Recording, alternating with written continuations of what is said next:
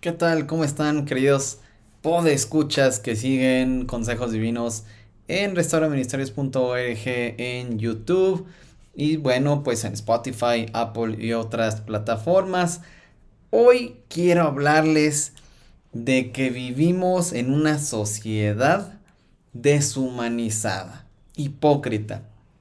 Y voy a demostrarles esto, bueno, hay muchas maneras de demostrarlo, pero a través de la historia famosísima en México del perrito, el perrito Benito, salió un verso sin esfuerzo, que pues un hombre perverso echó a manteca hirviendo de una carnicería. Ya todo mundo escuchó esta historia durante la semana, eh, pero lo que yo quiero exponer acá, pues es la hipocresía de la sociedad en la que vivimos, no solo de la mexicana, sino de una sociedad occidental enferma. ¿Por qué enferma? Porque es una sociedad que ama las causas, pero aborrece la justicia. Ama tanto las causas que ha perdido de vista lo importante de verdad. Vamos a ver. Lo que vimos en el televisor en estos días pasados, lo que vimos en internet, en todos los medios de comunicación, no es solo un tipo malo y cruel, es una sociedad eh, enferma, porque estas personas no son accidentes, no son anomalías, son personas producto de esta sociedad y bueno, son parte de una cadena son parte de un ciclo de violencia. Un hombre violento, acostumbrado a la violencia, como es el caso de este famoso, tristemente célebre Sergio N. Bueno, este hombre violento que está acostumbrado a la violencia no sorprendió a nadie que fuera un policía en activo de la Ciudad de México. ¿A ti te sorprendió? Que resultó que era un policía de la Ciudad de México, en activo, no retirado, no expulsado de las filas de la policía, no. Bueno, pues la gran mayoría de los medios de comunicación hablaron de que hizo la salvajada de aventar a un perro a la manteca hirviendo. Y con toda razón, este solo acto ya de por sí habla de la deshumanización, de la descomposición humana que vivimos. ¿Y por qué deshumanización si se trata de un animal? Bueno, porque un ser humano no hace algo así, pero hay otras razones por las cuales esta sociedad está deshumanizada. Bueno, de pensarse, de pensarse de verdad, qué basura llena la mente de alguien para hacer algo así? ¿Qué debe haber en su mente? ¿Qué debe pensar alguien que hace algo así? ¿Por qué cosas ha pasado alguien que termina haciendo esto? Porque como consejero cristiano, pues inmediatamente yo pienso, ¿qué ha pasado?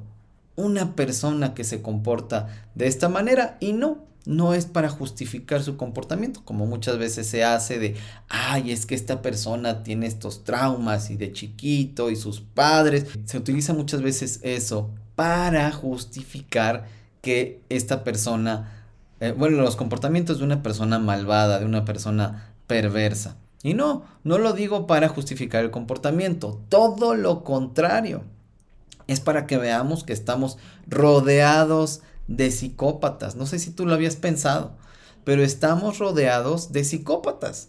Están entre nosotros torturando animales, están torturando personas, torturando niños, amenazando de muerte a personas, extorsionándolas. Eh, y, con esto pues también a familias, eh, asesinando gente, mientras lo que hacen y mientras hacen estas cosas viven como si nada. ¿Habías pensado en esto? Y bueno, fíjense, aquí les voy a dejar un poquito la entrevista. Creo que parece ser que le hicieron dos entrevistas al carnicero, al dueño de la carnicería, donde quemaron eh, salvajemente este perrito. Y, bueno, yo encontré una por ahí, no está completa. Yo había visto originalmente un video de, de, este hombre, pues hablando de esta extorsión de, de Sergio N. Pero a ver, vamos a ver este video para que vean un poquito el contexto, porque la mayoría de la gente se quedó con lo que le pasó al perrito, pero vamos a ver qué pasó con este hombre, con este dueño de la carnicería. Eh, soy comerciante, carnicero. Señor, ¿qué fue lo que sucedió y cuándo? Eh, pues el día de ayer, transcurso de 10, 11 de la mañana, eh, llegó un señor a mi carnicería amenazándome de muerte, que si no cerraba en media hora me iba a matar y este, pues me decía que para prueba de ello iba a, dejarme un regalito, ¿no? Fue cuando agarró el, perro y lo dejó al caso del, del agua chicharrón. Y mira, esa misma persona, o sea, Sergio N., el hombre que aventó al caso de manteca hirviendo a este perro, esta misma persona acababa de amenazar de muerte al dueño del negocio del que estaba saliendo según se ve en el video que circula en redes, que sale de este local, toma al perro, lo levanta y lo avienta al caso de manteca hirviendo. Ese es el video que todo el mundo ha visto. Y eh, la gente se queda con eso, porque la mayoría de los medios no retomó lo que justamente había pasado segundos antes, minutos antes, que es que este ex policía fue expresamente a amenazar de muerte con su arma al dueño del negocio y le pidió cerrar el negocio en máximo media hora. Y bueno, este es un modus operandi típico de un extorsionador, de esos que cobran el llamado derecho de piso.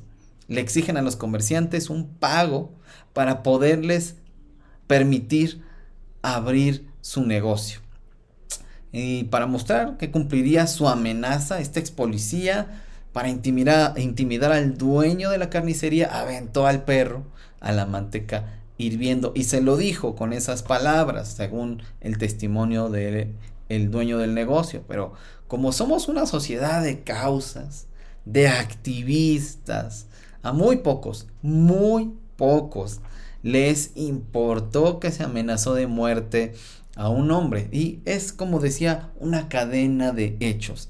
Matan a un hombre, ¿Y qué pasa después? Le quitan el sustento a una familia, porque es un hombre que trabaja por su familia.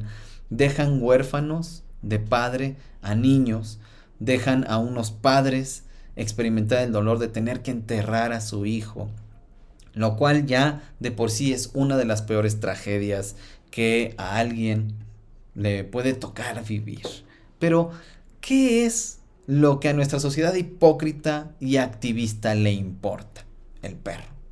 ¿no? Y he visto en redes a los que dicen que todos somos animales, los animalistas les llaman, decir que eso es lo único que importa. Ahora, no mataron al dueño del negocio, también pues hay que reconocer que claro que es grave que maten a un perro con esa crueldad, con esa hazaña y maldad. Pero la hipocresía está en que dicen que todos somos animales, pero del único del que se preocupan es del perro. ¿Y el hombre del negocio? Que supuestamente también es un animal, que debería, deberíamos preocuparnos también por él, pues no, nada. El activismo, ¿no? ¿Por qué? Pues finalmente las vidas no todas las vidas importan. Esa es una gran hipocresía. Porque no les importa para nada la vida humana. Y mira, hay otras noticias y justo hubo noticias que circularon al mismo tiempo, como la de la mujer que fue quemada viva en Chiapas y fue quemada viva en Chiapas por su pareja. Terrible. ¿no? Los animalistas guardaron silencio porque no se mató a un perro ahí se quemó también a alguien, en este caso una mujer, pero los animalistas, los activistas, guardaron silencio porque no les importa la vida humana. Al mismo tiempo, se habló de que un niño vivía encadenado en su casa por su madre y también por el novio de su madre. Y también estos que dicen que todos somos animales, estos que se rasgaron las vestiduras porque quemaron a un perrito de esta manera salvaje y cruel, se quedaron callados. No es la justicia lo que les preocupa. Es la pose, es el activismo, es la moda. Nuestra enfermedad como sociedad es una terrible insensibilidad al dolor humano. Y claro, se rasgan las vestiduras porque un perrito fue torturado de esa manera y ya, es como el momento, la ocasión para em, decir algo, pero no comprometerse, no comprometerse realmente con la justicia ni con el sufrimiento. Ahí está la hipocresía, la insensibilidad al dolor humano y nos hemos acostumbrado a ello. Prefieren pedir justicia por un animal que por una persona. Esto es terrible. Esto es de una sociedad enferma. Pero, ¿qué pasa si al hombre al que amenazaron de muerte hubiera sido su padre? El padre de estas personas que se rasgaron las vestiduras por el animal. Si ese hombre hubiera sido su padre, si ese hombre amenazado hubiera sido su hermano, su esposo, su hijo, hubieran ignorado también esta injusticia? ¿Valdría lo mismo su vida, la vida de ese hombre amenazado, que la de un animal? Ahí está la hipocresía. Justamente ahí está, porque hasta que no es tu padre, tu esposo, tu hermano, tu amigo, no, tu hijo probablemente, entonces no importa la vida. ¿no? Y por cierto, hay una montaña de evidencia de diferencias entre el ser humano y los animales. Y no solo hablo de los eh, eh, principios religiosos que establecen la diferencia muy claramente entre ser humano y animal. Y no somos animales. Tengo que decirlo y ustedes que están escuchando también tienen que entenderlo porque también eh, muchos cristianos se dejan arrastrar por estas filosofías. No somos animales, porque no solo somos organismos, no solo somos entidades biológicas capaces de replicar material genético. Somos mucho más, somos seres espirituales. Esto implica una responsabilidad, no lo contrario, ¿no? Porque creen que cuando uno dice no somos animales, somos seres espirituales, ellos entienden que uno está justificando que, no, que no importa que haya sido un animal, ¿no? Claro que importa, pero no seamos hipócritas, no seamos eh, parte de una sociedad enferma, insensible al dolor humano. Y somos una sociedad enferma e hipócrita porque clamamos por una justicia selectiva solo para los temas de moda, los que convienen. Y es precisamente pedir justicia una característica humana, porque solo el humano hace códigos y leyes. Los animales no hacen códigos ni leyes. Los animales no hacen justicia ni la piden. Los animales solo reaccionan instintivamente, de acuerdo a sus necesidades. Los animales no son capaces de hacer la maldad que ese policía hizo. Somos diferentes, hay, un, temas morales, temas de justicia, temas de la diferencia entre lo bueno y lo malo. De hecho, las leyes castigan con mucho mayor severidad a quienes atentan contra la vida de un ser humano. Qué historia. De acuerdo con el Código Penal del Estado de México, este pues ya ex policía de la Ciudad de México podría pasar de tres a seis años en la cárcel solo por la forma en que mató al perro, además de los años que se le sumarían por la tentativa de homicidio al dueño del perro y del comercio del establecimiento, y eso lo podría llevar a 48 años de cárcel. Claro, y espero que no sea motivo de celebración, que las leyes reconozcan la diferencia, todavía, y quién sabe por cuánto tiempo más. La moralidad del ser humano es central. Los animales no encarcelan a otros animales para que paguen por su crimen. El animal solo reacciona instintivamente. Los humanos y los animales no somos iguales. ¿Qué busca? Un discurso que afirma que somos iguales. ¿Qué busca? Al rato van a pedir que un humano tenga sexo con un animal, que se case con un animal, porque somos iguales, todos somos animales. Y no es una locura la que digo. Hay grupos zoofílicos, de zoofílicos que promueven leyes para que se puedan casar con un animal, para que puedan tener relaciones sexuales con un animal. Y esto cada vez está siendo más aceptado en algunos países desarrollados, lo cual es una aberración total. Se habla de que un animal es tan parte de la familia como un ser humano, como un hijo. Esto es también una aberración, porque claro que amamos a nuestras mascotas, claro que eh, desarrollamos un vínculo fuerte y especial, claro que es hermoso recibir el cariño de tu mascota, pero un animal no es como un hijo, un animal no es como un familiar humano. Hay que poner las cosas en su lugar. Una sociedad hipócrita y enferma es la que protege los huevos de las tortugas, de las águilas y de otras especies, pero promueve que un ser humano en desarrollo en el vientre de la madre pueda ser desechado, pueda ser extirpado como si fuera un tumor. Una sociedad enferma e hipócrita, pues es aquella que se rasga las vestiduras por la tortura cruel y salvaje de un perrito, de un animalito, pero que clama por el derecho a matar a sus hijos en el vientre materno. El no distinguir la contradicción es resultado de una sociedad deshumanizada, de una sociedad enferma, de una sociedad egoísta que solo está eh, buscando, reclamando sus propios intereses.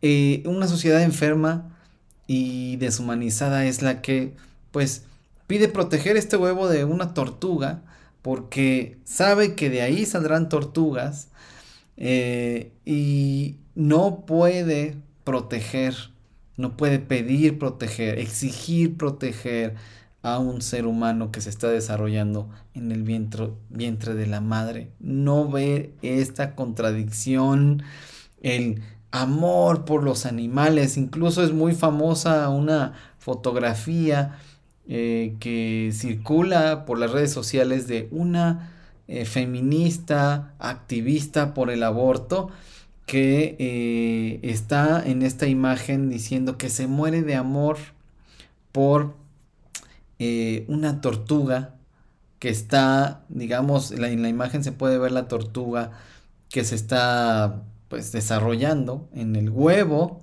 y dice que se muere de amor por esa imagen, pero pide aborto. Son estas contradicciones las las que son resultado de una sociedad enferma e hipócrita.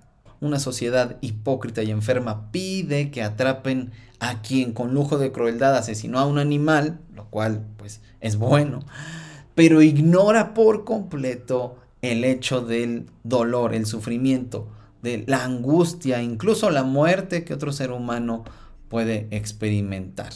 Por eso les valió un pepino la vida de este hombre que fue amenazado de muerte. Y ya vieron cuántos años se le echa a un homicidio calificado en grado de tentativa. Ahí está nada más para que nos demos una idea. Una sociedad hipócrita y enferma va a entender que por decir estas cosas que estoy diciendo, estoy a favor del maltrato animal y que no importan. Esa es de una sociedad enferma e hipócrita. Una sociedad hipócrita y enferma entiende y hace lo que le conviene. Aunque grita por justicia, clama por justicia, le importa un pepino la justicia. Evidenciar esta hipocresía, esto que estoy diciendo, esta deshumanización, porque no nos importa el otro, nos importa la causa del momento, nunca implicará decir que los animales no importan. En el libro Génesis vemos que en un principio Dios hizo a los animales, pero no hizo al ser humano junto con ellos. Fue una creación aparte. Les dio una distinción especial a los seres humanos. Y aparte del ser humano se dice que lo creó a su imagen y semejanza.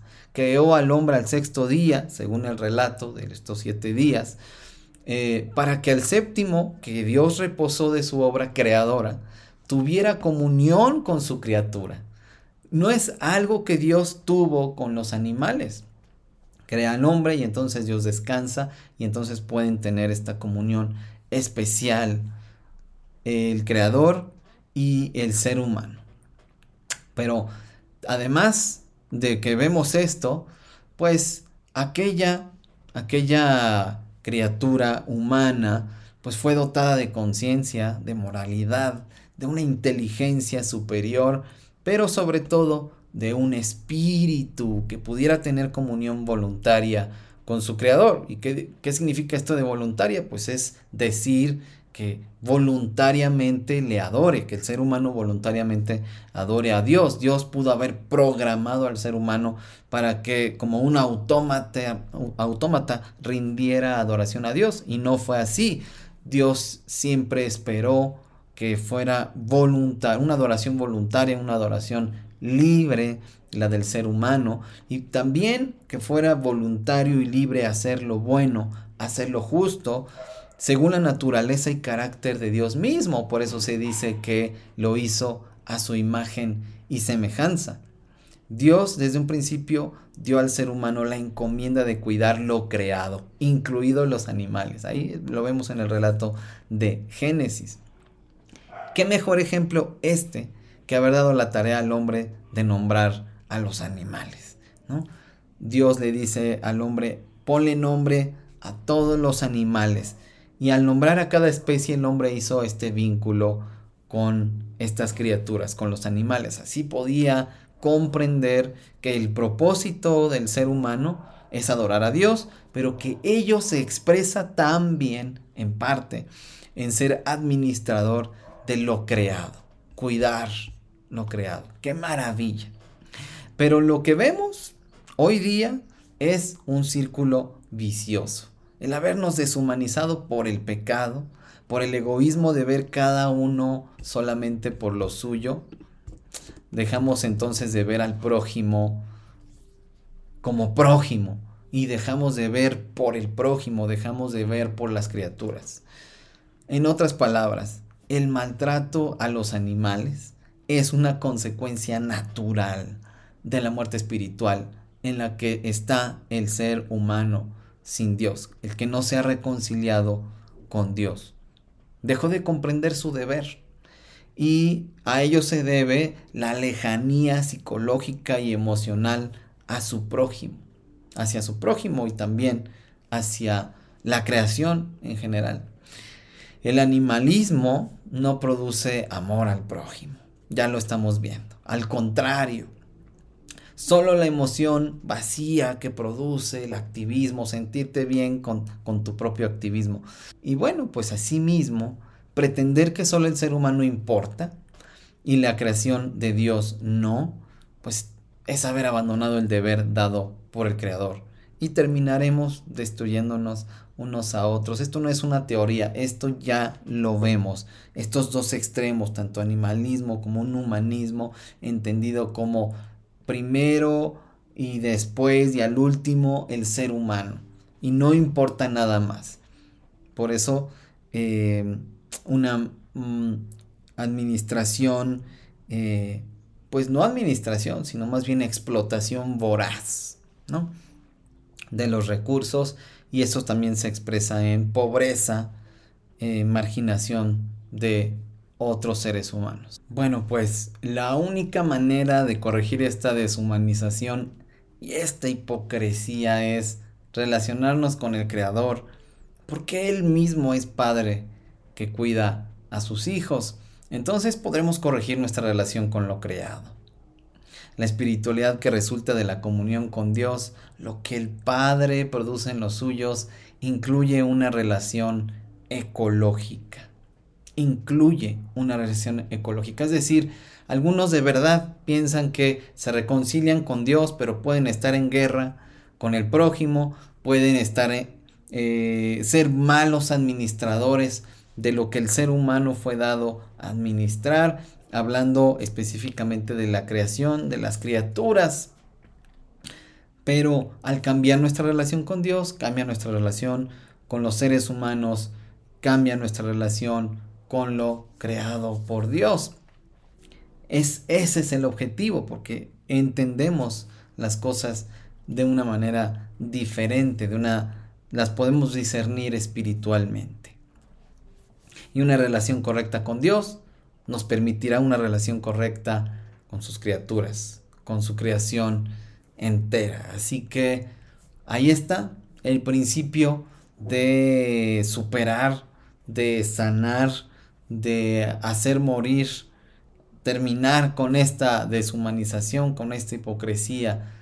El primer paso es reconciliarnos con el Creador, reconciliarnos con Dios, el Dios vivo y verdadero. Gracias, gracias por acompañarme hasta aquí y me despido de todos ustedes. Que Dios sea contigo y hasta pronto.